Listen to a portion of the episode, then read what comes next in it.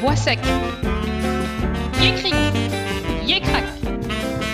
Est-ce que la cour dort? Non, la cour ne dort pas. Yé mysticric, yé mysticrac.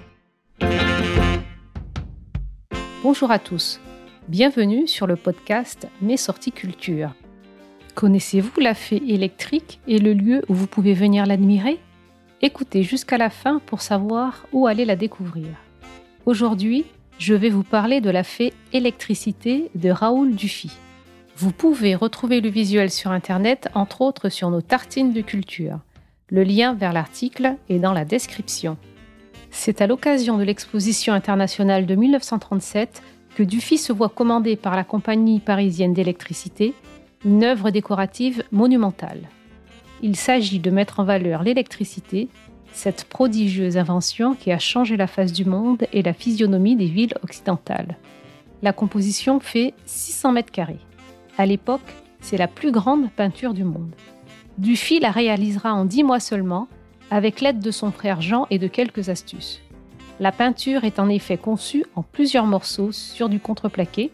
À l'époque, le matériau était novateur et les différentes parties, une fois finalisées, sont assemblées à la façon d'un puzzle. Au vu des proportions gigantesques de l'œuvre, il faut ruser aussi pour les proportions des personnages. Avec un grand sens de la précision, Dufy les dessine d'abord nus, puis en costume, faisant poser des figurants de la comédie française. Puis, il les projette grandeur nature sur les panneaux à l'aide d'une lanterne magique. Il reprend alors le dessin sur le mur. Dufy qui se disait influencé par Claude Monet et qui travailla beaucoup en plein air dans le sud de la France aux côtés de Georges Braque, a fait une découverte au sujet de nos facultés de vision. D'après lui, nous distinguons plus vite la couleur que les contours.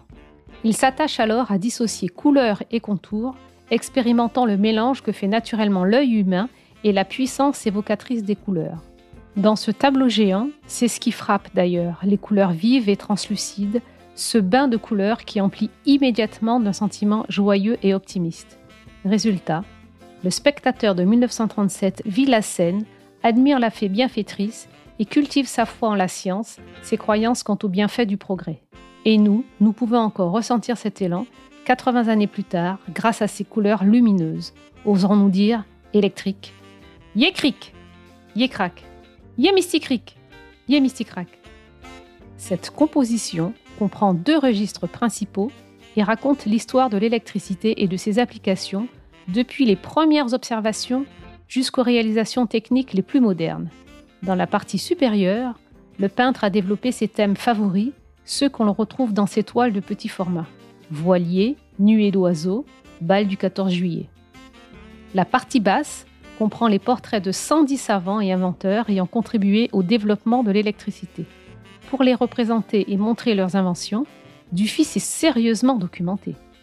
Entrer dans la pièce dévolue à la fée électricité donne le sentiment d'entrer dans un temple.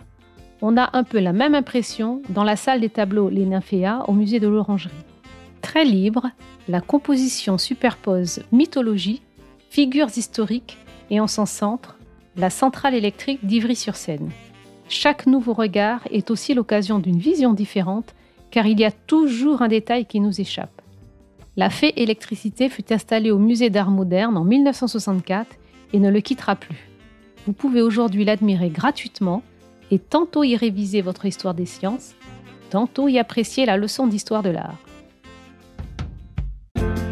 Je vous remercie pour votre écoute. J'espère que cette découverte culturelle vous a plu. Je vous invite à aller sur la plateforme d'écoute de votre choix pour nous laisser 5 étoiles ou un avis. Nous nous retrouverons dans deux semaines pour un nouvel épisode. Abonnez-vous à notre podcast Mes sorties culture pour ne rater aucun épisode. D'ici là, vous pouvez aller sur le site web mesorticulture.com pour trouver des visites guidées pour découvrir notre patrimoine culturel et aussi répondre à nos mardis devinettes et à nos énigmes du vendredi toutes les semaines sur Instagram et Facebook. Tous les liens sont dans la description. À bientôt!